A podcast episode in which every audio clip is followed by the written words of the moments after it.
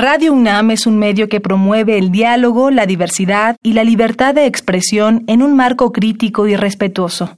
Los comentarios expresados a lo largo de su programación reflejan la opinión de quien los emite, mas no de la radiodifusora.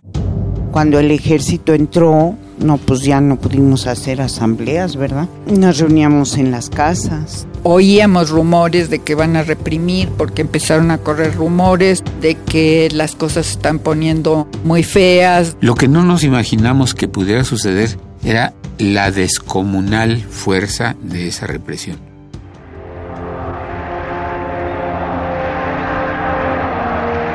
Radio UNAM presenta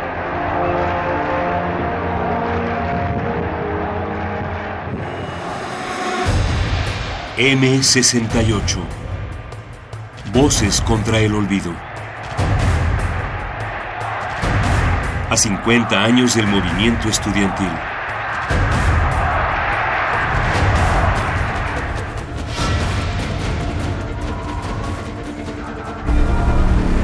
Hoy presentamos En manos del ejército.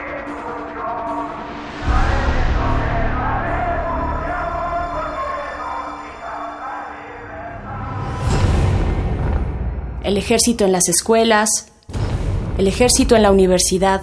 Todo esto, el movimiento, las protestas, la movilización, había comenzado cuando ellos agredieron la autonomía. Y marchamos contra eso, con el rector, con las autoridades, con los maestros, con el apoyo de buena parte de la ciudadanía. Ahora no podíamos entrar a nuestras facultades y había compañeros arrestados, había compañeros heridos, muertos, desaparecidos. Cercaron toda ciudad universitaria y las instalaciones del Politécnico. ¿Qué podíamos hacer? Resistir. Resistir sobre todo para que nuestra verdad se escuchara. Ya no era un problema de entercarnos en conseguir cosas, era tumbar las mentiras que se habían dicho contra nosotros. Teníamos que lograr que se preservara la verdad.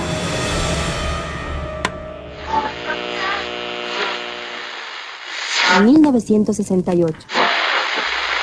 Radio Éxitos.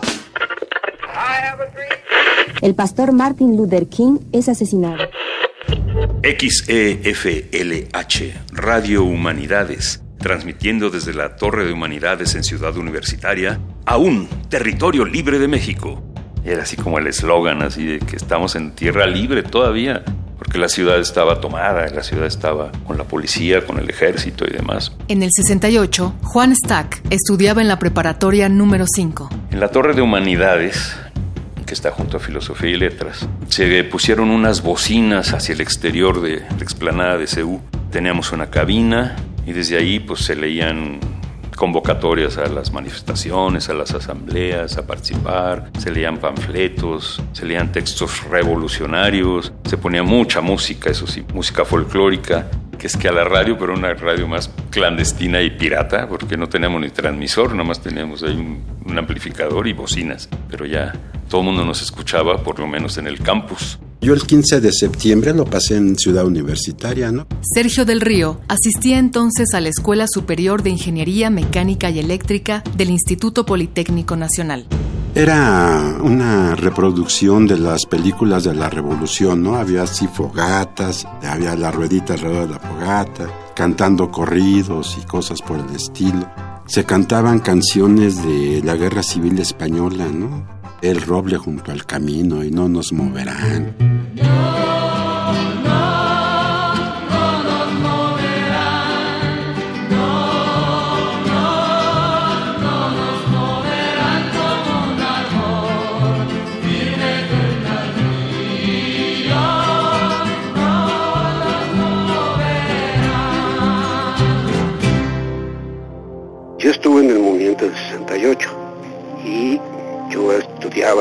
Ingeniería. Testimonio en buzón de voz, José Luis Herrera.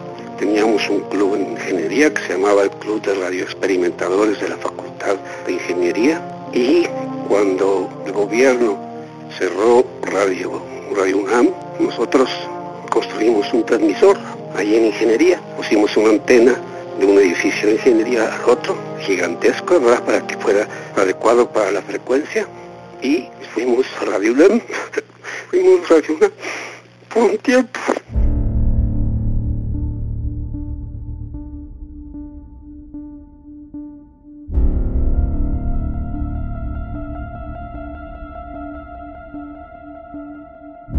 La entrada del ejército a la universidad, prácticamente el consejo se dispersa. David Vega Becerra era delegado del Consejo Nacional de Huelga por la Escuela Superior de Ingeniería Textil. Los soldados ocuparon Ciudad Universitaria del 18 al 30 de septiembre.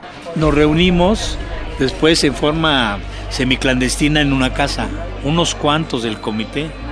Más bien se dispersó todo, eso fue ya algo muy complicado. Yo sí de plano me alejé y regresé con mis compañeros del barrio, los de la Colonia Condesa, de la Roma Sur, de Escandón, porque no, no había dónde reunirse. CEU era el punto de reunión y ya no había punto de reunión. Yo a la prepa nunca volví, nunca regresé. Después ya empezó a haber, ya con estas represiones, actos de ametrallar las escuelas, de tomar el casco de Santo Tomás el 23 de septiembre, de tomar la universidad. Rolando Brito Ramírez era alumno de la Vocacional 1. Pues ya hicieron que muchos la pensaran dos veces, ¿no? Para participar en, en este tipo de actos, ¿no? Cuando el ejército entró, no, pues ya no pudimos hacer asambleas, ¿verdad? Nos reuníamos en las casas, claro. Débora Dulcin Kessler estudiaba física en la UNAM y se discutía de política también. En las asambleas discutíamos a veces el fondo. Es que se discutía todo, todo, todo, todo, y todo se aprobaba o no. Vamos a estar de acuerdo con los del no sé qué y vamos a ir con el contingente adelante de los del poli o atrás de los del poli o los de Chapingo o vamos a pasar por aquí, vamos a pasar por allá y quién va a encabezar la marcha todo, todo, todo se discutía. Fue terrible y además sí pensaron que con eso se desbarataba el movimiento porque ahí nos organizábamos. Pues no, claro que era mucho más difícil. Maribel Soleil estaba en la Facultad de Psicología de la UNAM. Nos pasábamos persona a persona, era una comunicación por teléfono, vía telefónica. Y en aquel entonces la inteligencia estaba activísima y se oía que estaban intervenidos. Tú agarrabas el... y en el momento que te contestaban, se oía clic, clic cuando se empezaba la grabación. Todos sabíamos. Pero a pesar de eso, pues nos pasábamos la voz, ¿no? No era clandestino en ese momento. No fue clandestino, fue abierto, fue enfrentar, así dar la cara estábamos hartos de la hipocresía, ¿no? Nos veíamos en diferentes casas, yo hacía reuniones en, casa, ¿no? Y pues, eh, ¿qué vamos a hacer? Eh, Arturo León era estudiante en la Escuela Nacional de Economía de la UNAM. Marcela Frías Neve asistía a la Escuela Nacional de Ciencias Biológicas del Instituto Politécnico Nacional. Y lo que nos hacía fuertes, lo que nos protegía, lo que impedía hasta cierto punto tanta represión era pues la fuerza con la que íbamos, la cantidad de escuelas que iban, la cantidad de grupos de maestros que iban, la cantidad de otro tipo de agrupaciones que estaban con los estudiantes, la gente del pueblo que nos apoyaba. Entonces ya era un, movimiento que no solo era de los estudiantes, sino un movimiento al que se unió mucha, muchísima gente del pueblo que pertenecía a ciertas agrupaciones o que no pertenecía a ninguna, pero que iba apoyando y tal vez en esas marchas también iban los padres de los alumnos que estábamos ahí. Mi mamá trabaja en la Secretaría de Obras Públicas, muy divertida, decía, jajaja, sacaba material del gobierno para hacer propaganda en la casa en contra del gobierno. Juan Stack. Y pues sí, stenciles, antes se hacían, la propaganda se hacía en stencil. Teníamos un stencil en la casa, manual, hacías hoja por hoja, mi mamá tecleaba todo. Los panfletos se hacían en CU, mi hermano redactó muchos panfletos. Tiene uno corregido por revueltas. Se consiguieron muchos mimeógrafos que parece que la rectoría los financió y uno me lo dieron a mí. Y entonces ahí con mis hermanos hacíamos la reproducción. Después del, del 2 de octubre enterramos el mimeógrafo porque creemos que iban a llegar a la casa de mi madre, ¿no? Porque ahí estábamos todos eh, involucrados. Enterramos el mimeógrafo para que no lo fueran a encontrar pues, si se metían a casa. Producía yo los volantes y demás, solicitando la destitución de, del jefe de la policía, que se cumplieran los puntos del pliego petitorio. Fundamentalmente era en ese sentido, ¿no? anunciando las manifestaciones, vamos a ir de tal a tal lado, en fin. La vida del movimiento eran las brigadas. Testimonio en buzón de voz, Cuauhtémoc Padilla. Llevando la voz del mismo a todas partes, a jardines, a escuelas, a mercados, a fábricas, a camiones, a todos lados. O sea, era salirte con tu bote, con tu engrudo, si ya tenías que hacer pintas, con tus pegas o con tu bote de pintura y a pintar bardas, a pegar bardas, a pedir dinero. Las brigadas eran extraordinarias, o sea, era un trabajo tan intenso, tan intenso, pero además de que requería de tanto entusiasmo, de tanta entrega, de tanta pasión, era como salir a cumplir una obligación, una responsabilidad. Entonces aprendimos a hablar en los mítines y mítines rápidos, tanto en las plazas, tengo fotos donde estamos en plazas públicas, en mítines muy rápidos, tengo fotos en donde estamos en los mercados, íbamos a los mercados a hablar con la gente del mercado. Las protestas activas de los estudiantes son críticas sociales que siempre llevan un contenido de justicia y libertad, porque son esencialmente verdaderas. Queremos subrayar que somos conscientes que la razón y la cultura siempre se imponen a la barbarie y la opresión.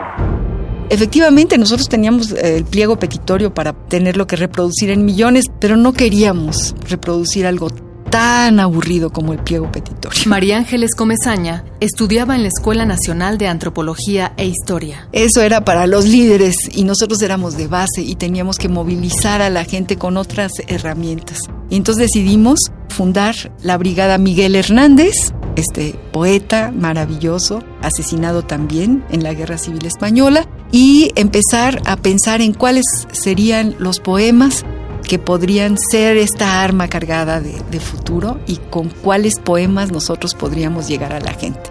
Decidimos que los estudiantes teníamos que ir a establecer un vínculo con los trabajadores. Jorge Martínez Almaraz, el Chale, hacía su carrera en la Escuela Nacional de Economía de la UNAM. Con la lista en la mano dijimos, ahora sí váyanse a buscar la salida de los obreros. Y alguien nos dijo que a las 4 de la mañana salía, o a las 5, o a las 12, no me acuerdo qué hora era. 12 puntos. Y entonces fuimos a ver las fábricas y no había nadie. Y unos se fueron por aquí, otros y nos perdimos. Y ahí andábamos como locos. Y alguien dijo, oiga, estamos como la tropa loca. Y entonces a nuestra brigada, a nuestros 6, 8, le pusimos la brigada Tropa Loca. Que luego apareció ahí en, en algunos noticieros que la tropa loca era la encargada de quemar coches, que era totalmente falsa quemaban coche cualquiera o camiones, ¿no? No, no, no puedo decir así que la organización y que la clandestinidad. Nada, vamos a repartir volantes. Vamos, llévate estos, tú boteas, ¿no? Yo reparto. Y alguien decía unas palabras. El gobierno y el pueblo, únete. Lo que era padre es que en general la gente simpatizaba con los estudiantes. La gente estaba con los chavos. Daba la razón a los chavos, a los jóvenes, a los universitarios. Era muy emocionante subirte un trolebús y quién sabe dónde te vas a bajar, cómo la gente va a tomar las cosas. Daban dinero. En los camiones eran mítines así de rapiditos. Te subías y uno de los compañeros o uno mismo hablaba, los demás pasaban con el botecito para el dinero y en dos o tres esquinas nos bajábamos. Marcela Frías Neve. Entonces eran trabajos muy rápidos porque implicaba que lo hicieras rápido, bien y que no llegara la policía. Si llegaba la policía, pues era correr y a ver quién corre más. Entonces sí realmente hubo muchas veces que nos salvamos de las corretizas. Corríamos y nos escondíamos o corríamos y pues no nos atrapaban. Otras veces nos atrapaban y, y nos llevaban y nos encerraban. Y claro que había temor, sí lo había, claro que lo había pero a pesar de eso nunca dejamos de salir. Nos subíamos cuatro y uno recorría el camión para estar seguro que no había ni un policía. Dos se pasaban en los botes y otro hablaba. Pero éramos muy malos oradores. Nadie quería ser el orador y que es tú y que tú y no sé qué. Y total que yo que me armo de, del valor y yo era la oradora tú. Maribel Soleil. Pero en realidad me ponía tan nerviosa que entonces yo hablaba así como si estuviera a punto de llorar y era de un efectivo que no te puedes imaginar. Toda la gente conmovida ahí, derramando lágrimas por todos los... Y lo que hacíamos era informar cada día de las cosas que había pasado. Señoras y señores, con un megáfono, vamos a repartir, a informar de los acontecimientos últimos en el movimiento estudiantil donde te soltabas el rollo del día y tus compañeros daban volantes y pasaban el bote, recogían cooperación. Felipe Galván estudiaba química bacteriológica y parasitología en el IPN. Había gente que te daba cooperación, había gente por supuesto que te mandaba al carajo, pero había gente que te daba, el frutero te daba frutas y había compañeros de vigilancia por eso eran relámpagos, porque estaban diseñados de tal manera que el momento en el que venía la policía, en ese momento llegaban por acá, vienen por acá, vámonos por allá. Entonces salías, tenías vías de escape. Había una estructura mínima, pero había una estructura de, de guerrilla, de llegar, picar, aguijonear y si no, desaparecer sin absolutamente ninguna pérdida. Ya no podíamos llevar a la vista los volantes ni los botes. Todos teníamos que andar cargando mochilas, ahí los guardábamos y teníamos que andar así hasta casi como camuflajeándonos, no dar la pinta de estudiantes. Guillermo Palacios era alumno de la Prevocacional 4. Regresa una de las brigadas y uno de los compas de esa brigada, ensangrentado. ¿Qué pasó? Que a la vuelta había un grupo de civiles golpeando, estaban cazando a los brigadistas para quitarles los volantes, los botes y golpearlos. Estaban en esa labor de, hostigamiento a los, brigadistas.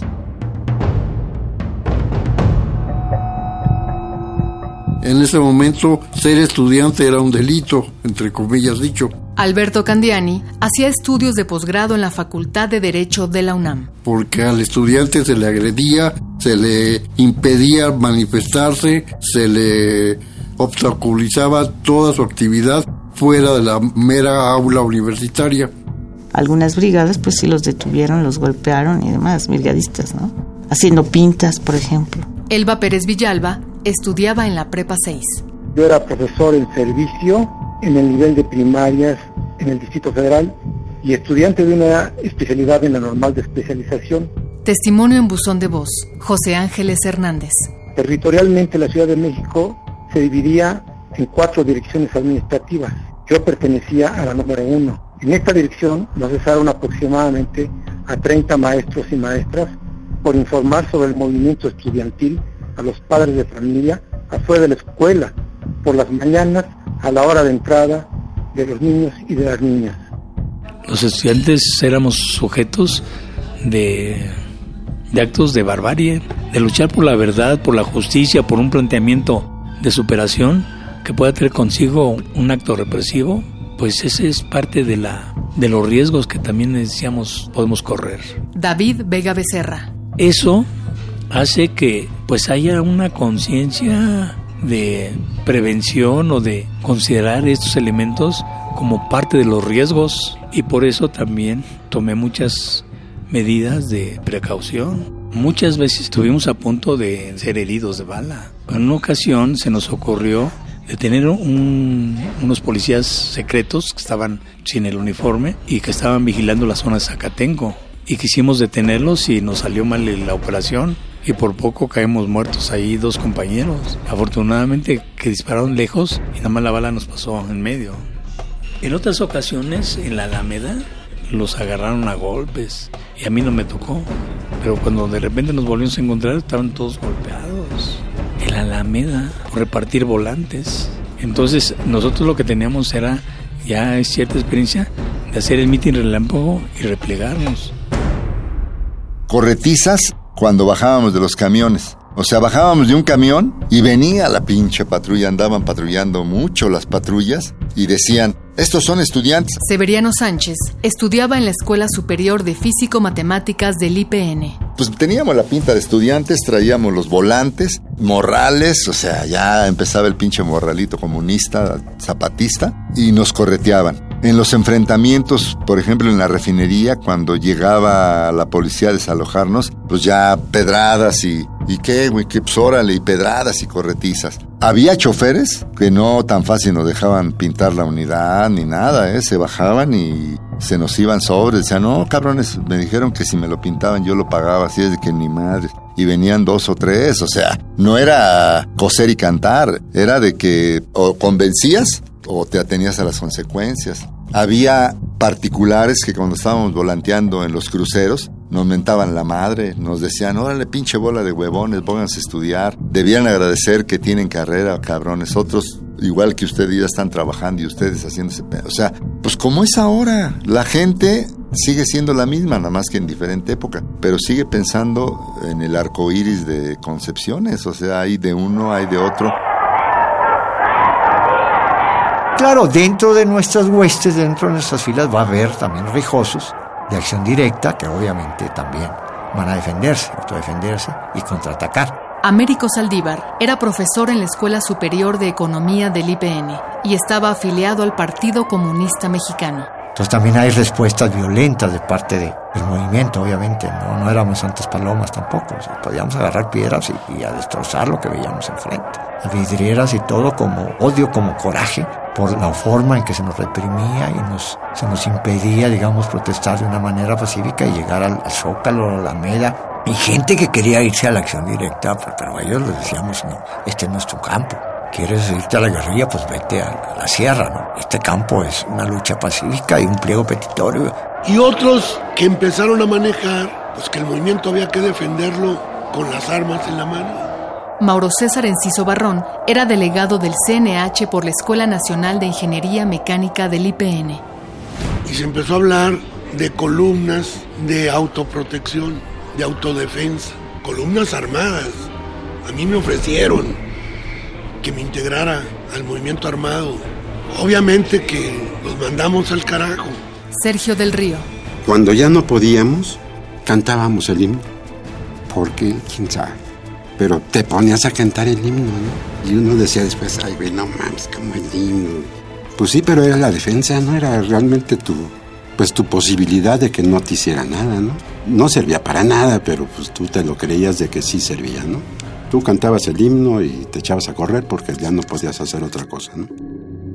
Salió el ejército de Ciudad Universitaria el primero de octubre. Bueno, entonces regresamos inmediatamente a la universidad. Jorge Martínez Almaraz. Yo me acuerdo que en el sitio donde teníamos el mimeógrafo había un escrito ahí con letras mal hechas que decía, estudiantes, pórtense bien, que no los engañen. Los soldados nos dejaron un recado. Claro, ya no estaban los mimeógrafos, ya se habían robado quién sabe qué cosas. Mi chamarra, yo tenía una chamarra muy bonita que me servía de sleeping bag y me tapaba en la noche. Bueno, pues tampoco estaba. Se habían robado muchas cosas del equipo perteneciente a la universidad. Se fueron en la noche del miércoles. Entonces el jueves en la mañana ya estábamos nosotros a vez ahí adentro. Jaime Uranga estudiaba en la vocacional 7. Cuando el ejército nos dio los cinco minutos, estaba junto con mí uno de la de tesorería que estaba conmigo y le dije, vete a esconder el dinero. Ya después le pregunté, ¿dónde lo escondiste? Dice, lo echamos en un costal de Ixles, dice, y lo metí en un cajón del archivero del Ateneo. Y ojalá no, no abran allí, porque era un costal de pura morralla. Lo teníamos que encargar entre dos, no lo podemos cargar entre uno, pues las morrallas, esos 20 centavos, era puro cobre. Y le digo, ah, pues estuvo bien. Y le digo, ¿cerraste con llave? Sí, con llave. Bueno, el jueves en la mañana que entramos, yo luego, luego corro a ver los dineros, a ver si no nos se llevaron los mimeógrafos. Nos quemaron todos los volantes que ya estaban impresos, nos quemaron algo de hojas nuevas, olía pura marihuana todo el edificio. Por donde quiero olía pura marihuana, olía petate toda la escuela. Abro el Ateneo, abro el cajón, ahí está el dinero. Hijo de la mía. A mí afortunadamente nunca me tocó directamente hasta que me tocó. El día que me tocó, sí me tocó bien. Yo veía claro que la represión era eminente, pero lo que nunca concebimos que fuera a ese nivel y esa magnitud de un asesinato colectivo. Ya se hablaba de muertos en ese momento. ¿Pocos o muchos? Pues no me acuerdo, pero ¿cuántos hacen falta para que se hablen de muertos? Pero nosotros estábamos combatiendo porque no sabíamos lo que era estar muerto. Un día se cargaron los camiones, las tropas se subieron y se fueron. Dejaron destrozos y caos. Rompieron cosas, se robaron cosas, los mimeógrafos, los teléfonos, los equipos de laboratorio y oficinas, arrancaron hasta los cables y tumbaron puertas, rompieron vidrios y se divirtieron haciendo estallar las bombillas de la luz. Regresamos a nuestras escuelas y lo encontramos todo en desorden. Ahí habían tenido sus campamentos. Ahí habían pasado más de 15 días. El gobierno hablaba de diálogo, pero dejaba muy en claro que si algo no les parecía, podían hacer lo mismo otra vez. Echar mano del ejército y sus armas, de las macanas y la bazuca, arrestarnos, golpearnos, asesinarnos. Se fueron un día primero y aceptaron entrar en diálogo con nosotros para el día siguiente, para el 2 de octubre de 1968.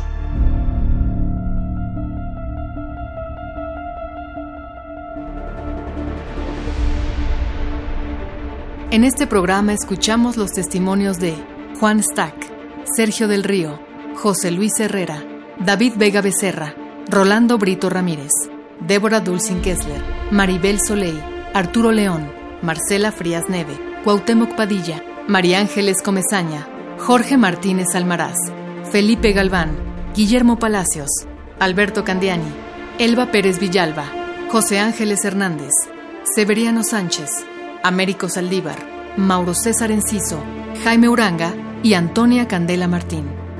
Nuestra siguiente emisión, el Día de Tlatelolco. En Tlatelolco no hubo más muertos porque muchos no pudimos llegar.